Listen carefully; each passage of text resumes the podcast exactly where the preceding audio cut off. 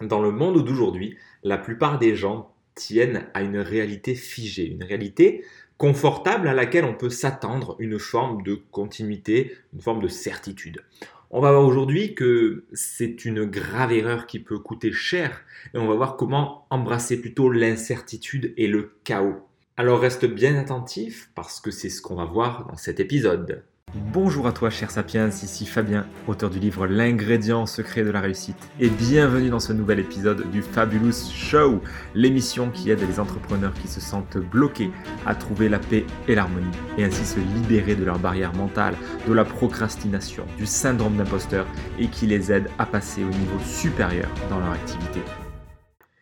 Notre sujet du jour, c'est donc l'incertitude, l'amour de l'incertitude. On est ici en plein Nassim Taleb style. Euh, seuls les vrais connaissent, donc si c'est euh, si es familier de Nassim Taleb, ça va te parler.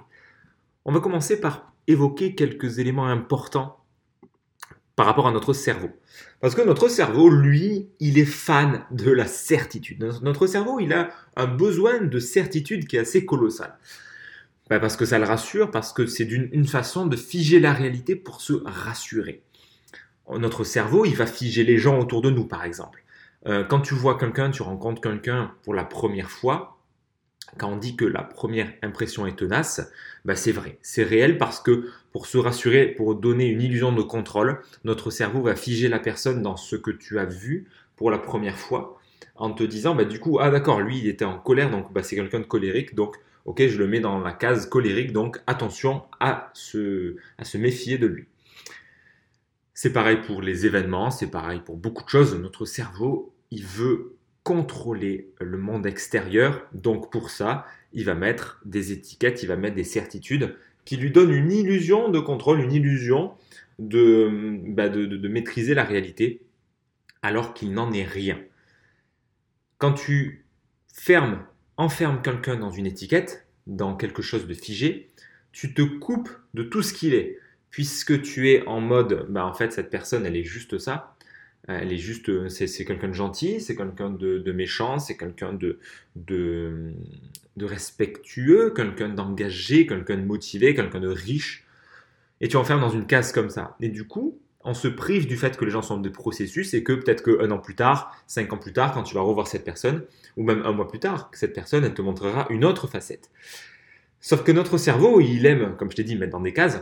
Du coup, tu vas faire en sorte de toujours voir le même côté de la personne pour qu'elle rentre toujours dans ta case. Parce que si la personne, elle se comporte totalement différemment de la première fois, tu vas dire merde.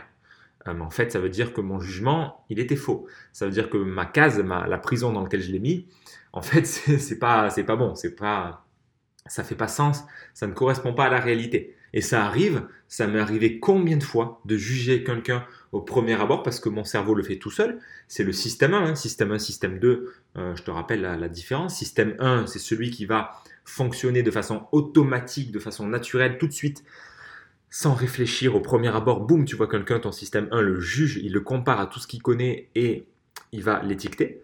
Le système 2, c'est la pensée consciente, on va dire, la pensée analytique qui va venir dans un second temps, qui est plus lente, qui est plus coûteuse en énergie, mais qui est aussi capable de, faire, de passer outre nos biais cognitifs. Donc, parfois, il arrive ça, il arrive, tu rentres compte quelqu'un, tu vois que tu te fais un premier a priori sur lui, et quand tu revois cette personne plusieurs fois après, tu te dis, mais en fait, il n'est pas du tout comme j'avais imaginé en fait, c'était, en fait, il n'est pas comme ça, ni comme ça, ni comme ça. En fait, c'est quelqu'un de beaucoup plus euh, comme ça, comme ça, comme ça. Bref, tu en as forcément fait l'expérience. Donc, euh, c'est très intéressant de constater bah, que ça, c'est notre cerveau, euh, le système 1. Lui, il a besoin de certitude pour se rassurer, il a besoin d'encadrer de, les gens dans quelque chose de figé. Quand tu as conscience de ça, déjà, tu te dis que si tu veux embrasser la réalité dans sa totalité, bah, déjà que c'est impossible, mais que si tu veux t'en rapprocher, va falloir lâcher un petit peu le, besoin de certitude et le besoin de toujours figer les choses et de s'attendre à qu'elles ne se changent, qu'elles ne changent pas. Donc en fait, on a plus besoin de nous méfier de la certitude plutôt que de la renforcer. Méfions-nous de la certitude, de nos certitudes, parce qu'elles sont une illusion. Quand on est certain de quelque chose, eh ben, si ce quelque chose change, on s'expose à en prendre plein la gueule. Quand on est certain que la société dans laquelle on évolue va rester telle qu'elle, quand on est certain de rester qu'on va rester dans un système entre guillemets avec des gros guillemets démocratique, quand on est certain que notre maison va rester telle quelle, que notre couple va rester tel quel, que notre chiffre d'affaires va rester tel quel ou être en croissance euh, continue, on s'expose à s'en prendre plein la gueule, puisque on est baigné dans une certitude qui n'existe pas. C'est notre cerveau qui veut croire ça parce que ça le rassure, ça donne une illusion de sécurité. Mais dans illusion de sécurité, il y a illusion. et, une illusion, bah, par définition, ça représente quelque chose qui, euh, qui est biaisé, qui n'existe pas. Donc, la sécurité ne peut pas venir de quoi que ce soit d'extérieur. C'est pour ça que si tu bases euh, ton sentiment de sécurité sur l'argent que tu as, sur la maison que tu as, sur ta relation aujourd'hui, si tu bases ta sécurité sur tout ça, bah, tu bases ta sécurité sur des choses extérieures qui sont par définition mouvantes. Ça change tout le temps. Alors si tu bases ta sécurité sur toi, sur quelque chose d'intérieur qui ne change jamais, à l'intérieur de toi, quelque chose qui est tout le temps, qui est tout le temps présent, euh, ben là, tu ne seras pas déçu. Là, tu n'auras pas de surprise, puisque quoi qu'il se passe à l'extérieur, quoi qu'il bouge, à l'intérieur de toi, il y a toujours, moi j'aime bien prendre l'image du lac. Tu es comme un lac, nous sommes comme des lacs, où en surface, ça peut bouger. De toute façon, nous sommes des êtres en mouvement perpétuel. Et quand tu as des émotions, des émotions fortes, il y a des événements, tu vas être brassé par ces événements. Là, c'est quand à la surface du lac, il y a la tempête et il y a, il y a les vagues, ça bouge, ça bouge, ça bouge, c'est balèze. Par contre, au fond, au fond du lac, c'est toujours toujours, toujours calme. Et si toi, ton sentiment de sécurité, ton sentiment de paix, etc., tu, le, tu le fais dépendre de ce qu'il y a comme ça au fond de toi, de ce truc-là qui ne bouge jamais, cette sorte de présence consciente que tu sais, dont tu touches le doigt quand tu te poses assis tranquillement et que tu arrêtes de bouger dans tous les sens et juste tu respires un bon coup et tu sens que tu es dans ce calme-là, dans cette paix-là, bah ici, dans, ce, dans cet endroit-là, bah il y a la sécurité, il y, y a tout ce dont tu as besoin en fait et ça ne dépend de rien d'extérieur. Donc ça, c'est le seul truc auquel, tu peux vraiment te raccrocher dans la vie en fait. Tu ne peux te raccrocher à, rien d'autre. Parce que du coup, quand on est, euh, quand on est certain que les choses ne vont pas changer, enfin qu'on n'a pas envie que les choses changent, ben on croit que qu'on est en sécurité et voilà. Et le jour où ta maison brûle, ta femme te quitte, euh, tu perds ton, ton business parce qu'il y a un confinement ou je ne sais quoi, n'importe quel événement de vie qui arrive, parce que ça arrive, ben tu, te, tu tombes de haut parce que tu t'attendais à ce que ça ne change pas. Alors que si tu fais l'inverse et que tu te mets en mode Nassim Taleb et que tu te dis en fait moi j'en sais rien, je ne connais pas l'avenir, et l'avenir par définition, il peut être tout, il y a tous les potentiels. Autant prendre le temps d'aimer l'incertitude, d'embrasser l'inconfort parce que ça va forcément arriver. Je veux dire, quelqu'un qui est né dans les années 1950, 1960, 70, il, en a connu des événements, il, en a connu des crises, il en a connu des faillites, des trucs, des machins. Euh, ne serait-ce qu'à titre collectif dans la société, il s'en est passé des trucs. Hein. Donc, l'idée, c'est de ne surtout pas vouloir une vie confortable. Ce n'est pas de vouloir une vie où tout se passe bien, où tout est nickel chrome. La vie n'est pas un long fleuve tranquille. La vie, elle est rien du tout. Euh, la vie, elle est ce que tu mets, ce que tu mets derrière comme sens. Par contre, dans notre réalité d'humain, il se passe plein de trucs divers et variés. Il y a plein de vagues, il y a plein, tu prends la métaphore que tu veux, mais il y a plein de choses qui viennent sur ton chemin, qui viennent enrichir ton chemin, euh, comme euh, bah, des problèmes de santé, comme des problèmes d'argent, comme des problèmes euh, de, relations. Tu vas forcément rencontrer des trucs comme ça sur ton chemin, donc arrête de croire que ça ne va pas arriver. Arrête de ne pas le vouloir, parce que en ayant peur de ça, en ne cherchant surtout pas à le vivre, bah, tu risques d'être dans le déni et, même de te l'attirer. C'est bien classique, quand on a peur de quelque chose, quand ça nous fait flipper, ben on l'attire en fait. Quand j'ai peur de tomber malade, ben je, suis dans la peur, donc j'effondre mon système immunitaire, donc j'ai plus de chances de tomber malade. C'est un cercle hum, comique, un cercle vicieux qui est très paradoxal et, qui pourtant est bien réel. Quand on connaît l'impact de la peur sur notre corps, sur nos émotions, euh, enfin la peur sur notre système immunitaire, sur notre corps physique, c'est assez fou. Donc, sortons là-dedans, sortons de ça, sortons de cette illusion de la sécurité, sortons de la, de la croyance que tout va rester toujours pareil, même si dans notre tête, on, veut se dire consciemment, on se dit, mais oui, mais je sais que les choses changent, euh, Fabien, t'es bien gentil, mais je sais que euh, l'impermanence, et oui, je sais que les choses changent tout le temps, je sais qu'il fait jour et que le lendemain il fait, il fait nuit et que et qu'il fait soleil et puis qu'il fait la pluie, etc. Je sais bien tout ça. Oui, savoir c'est bien, savoir c'est cool, mais ça ne change rien dans ta réalité tant que tu n'en tiens pas compte dans tes cellules, dans tes tripes, dans ton corps. Ce qui est important, c'est d'embrasser cette réalité, mais vraiment, vraiment totalement, et de comprendre, de d'intégrer, plus que comprendre, d'intégrer la nature impermanente des choses et de vraiment kiffer l'incertitude, de d'apprendre à aimer l'incertitude, à, l'embrasser, cet inconfort, cette incertitude, mais en, le faisant vraiment, par exemple en mettant du contraste dans ta vie, en, alternant des douches chaudes et des douches froides, en alternant des périodes pléthoriques de nourriture, tu te, fais plaisir, et des périodes de jeûne, des périodes où tu dors dans des hôtels 5 étoiles, et des périodes où tu dors à même le sol dans la forêt.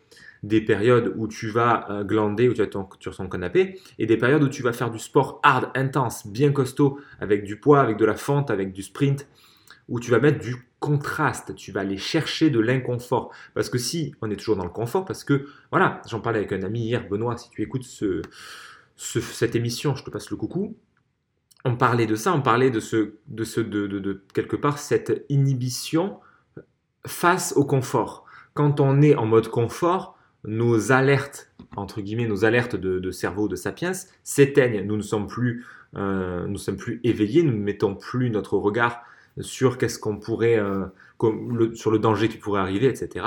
Et du coup, on s'endort quelque part. Donc, je te dis pas de te mettre en mode alerte et en mode danger, pas du tout. Je te dis juste que, en fait, quand on est là-dedans, on passe en mode confort et c'est le mode canapé, Netflix, bière et, euh, escalator. Et c'est un mode où tu t'éteins peu à peu, où tu deviens plus faible, où tu deviens plus mou, où tu deviens plus, ah, comment dire, plus, plus inhibé, quoi, plus, euh, tu, perds peu à peu de ta vie, de ta, de ta vigueur. Alors qu'à l'inverse, on va plutôt aller chercher le fait de rester vivant, de rester conscient. Et oui, le confort, bien sûr, d'accueillir le confort, ok, si tu aimes bien le canapé, l'escalator, ok. Et à d'autres moments en même temps, d'aller chercher l'inverse, d'aller chercher la difficulté, d'aller chercher euh, la rando où tu vas bien galérer en montée, d'aller faire de l'escalade, du sport, d'aller faire de la douche froide, d'aller chercher, d'aller cueillir les moments de silence, les moments où tu es face à toi-même. Mais pas que tout ça, vraiment d'alterner en fait, parce qu'il n'y a, a, pas un qui est mieux que l'autre, les deux sont nécessaires, c'est les deux faces d'une même pièce, c'est les deux extrêmes, mais de, voilà, de vraiment être dans le confort et l'inconfort, mais pas de se priver de l'inconfort, parce que c'est le fait de plonger dans cet inconfort régulièrement alors physiquement, comme je te l'ai dit, avec, euh, le sport, avec la, douche, froide et tout ce que tu peux connaître à ce sujet, mais aussi émotionnellement. Émotionnellement, en allant bah, te confronter à ce qui te fait peur, comme le vide, comme... Euh, alors le vide, je ne parle pas de, te mettre au bord d'une falaise, forcément, je parle du vide plutôt intérieur. Donc d'être confronté au vide, au silence, avec des retraites de méditation, avec des moments où tu te mets tout seul dans un Airbnb, où, tu vas tout seul, tu vas sans nourriture, sans, avoir de quoi écrire ou lire, sans avoir d'ordinateur, sans avoir de point de fuite finalement.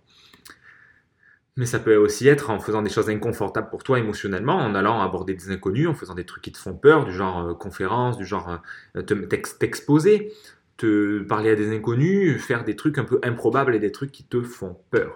Parce que quand tu fais ça, tu commences à peu à peu t'habituer à l'incertitude, t'habituer à l'inconfort. Et là, tu deviens de plus en plus antifragile. Et c'est ça qui devient intéressant parce que dans ta vie, tu ne peux pas compter sur les circonstances extérieures. Tu ne peux pas croire que les choses ne vont pas évoluer. Tu ne peux pas espérer que le monde va, que la vie va toujours être confortable. La seule chose en laquelle tu peux croire, c'est toi et ton antifragilité. Ça ne veut pas dire qu'il faut se méfier du monde, ça ne veut pas dire qu'il faut se dire que les choses vont virer en catastrophe, mais c'est de se préparer comme si ça allait arriver. Il y a un dicton euh, qui, crée beaucoup de, confusion chez les gens et qui fait couler un peu d'encre. C'est qui veut la paix prépare la guerre. Ben, c'est exactement ça. C'est que si à un moment donné, en, période de, famine, en période de difficulté, bah, tu t'es pas préparé, tu vas galérer. Tu vas galérer. Donc si tu veux la paix, si tu veux te sentir bien, prépare la guerre. Autrement dit, prépare le fait de jeûner. si tu veux le jour où il va y avoir des, bah, des, problèmes d'approvisionnement dans des supermarchés ou des trucs comme ça, comme ça c'est déjà vu quelquefois. Mais si un jour c'est amené à arriver, et probablement que ça arrivera, eh bien si toi, tu as la capacité de maîtriser tes émotions parce que tu as déjà jeûné 1, 2, 3, 4, 5, 5 jours, 10 jours, mais t'as pas peur le jour où il y a, je veux dire, le jour où il y a les gens qui, qui vont dévaliser les supermarchés et que le rayon de pâtes est vide ou même tout le supermarché est vide, ça va pas te faire peur. En tout cas, beaucoup moins que les autres parce que tu sais que toi, tu n'es pas en PLS le jour où tu sautes un repas en fait. Parce que tu sais que tu peux sauter un jour, deux jours, trois jours. Aujourd'hui, moi, si je mange pas de 24 heures ou 48 heures, bon, je m'en fous. Ok, j'aurais fait un des moments, mais c'est bon. J'ai déjà passé une semaine sans manger, donc je m'en fous en fait. Et ça, ça me rend plus antifragile. Tout comme euh, être face au silence. Avant, ça me faisait peur d'être bah, plusieurs jours dans le silence. Ça me faisait flipper de faire Vipassana. Et depuis que je l'ai fait, en fait, je sais que j'en suis capable. Donc, si un jour, bah, je suis seul, isolé dans une pièce, etc., dans le noir et compagnie, ou que, enfin, en tout cas, que je n'ai pas, euh, que j'ai quiconque à parler, avec qui parler, je m'en fous. Je m'en fous parce que j'ai déjà vécu ça et je sais que j'en suis capable. Donc, c'est finalement de embrasser cette incertitude, embrasser cet inconfort. C'est des notions avec lesquelles euh, beaucoup de gens vont être inconfortables. Peut-être que toi, ça va te titiller et donc, si c'est le cas, ben, c'est que tu as besoin de le bosser en fait. c'est que ça va te faire beaucoup de bien de le, bosser. Donc, je peux t'inviter à bah, prendre ce qui a résonné dans cette, dans cette émission et de l'implémenter, de voir dans quelle mesure aujourd'hui tu cherches l'inconfort, dans quel domaine de vie, dans quel est-ce que c'est plutôt sur le plan physique, émotionnel ou mental ou spirituel, tu as tendance à chercher le confort et où c'est que tu peux aller commencer à embrasser l'incertitude, l'inconfort, en étant pleinement conscient que tu ne peux pas t'accrocher à l'illusion de la euh, que les choses restent telles qu'elles sont. La réalité, elle change tout le temps par nature. Donc si tu t'attaches au fait que euh, bah, les, feuilles restent toujours sur les arbres, bah, tu, vas te, tu te voiles la face. Ça, c'est juste une métaphore pour montrer que dans notre vie, c'est tout le temps comme ça. Quand on s'attache à quelque chose, les bouddhistes parlent bien, parlent bien du non-attachement, de l'impermanence. C'est exactement ça. Quand tu commences à kiffer l'incertitude, et aller chercher l'inconfort volontairement, pas tout le temps parce qu'on n'est pas en mode lutte, on n'est pas en mode euh, allez allez la vie c'est dur, faut que faut que je lutte pour survivre. On n'est pas dans ce mode-là, on est plutôt dans ce mode je me renforce, je deviens plus antifragile parce que je sais qu'il y aura des obstacles et que je vais faire en sorte que ces obstacles-là me renforcent. Alors quand on est dans ce mode-là, ben, on devient de plus en plus antifragile et quels que soient les événements qui arrivent, qui surviennent, on se donne la chance que ces événements ne nous ne nous fasse pas nous écrouler, mais qu'au contraire, on tient tête à ces événements. Peut-être qu'on tombe, mais on se relève beaucoup plus vite parce qu'on est antifragile. Encore une fois, Nassim Taleb Style. Donc, nous arrivons à la fin de cette émission. Si tu as apprécié cet épisode du Fabulous Show, merci de me le faire savoir avec un pouce et un commentaire en me disant qu'est-ce que tu vas appliquer. C'est le meilleur moyen de me soutenir. Partage-le aussi si ça fait sens pour toi et que ça t'a plu. Si tu fais partie des entrepreneurs qui se sentent bloqués, avec comme une force qui les dépasse et qui les fait procrastiner et rester dans une forme de confort, tu peux passer le Truth Test pour identifier le blocage numéro 1 qui t'empêche de passer au niveau supérieur. Tu trouveras le lien dans la description. Passe une fabuleuse journée et à très vite dans le prochain épisode.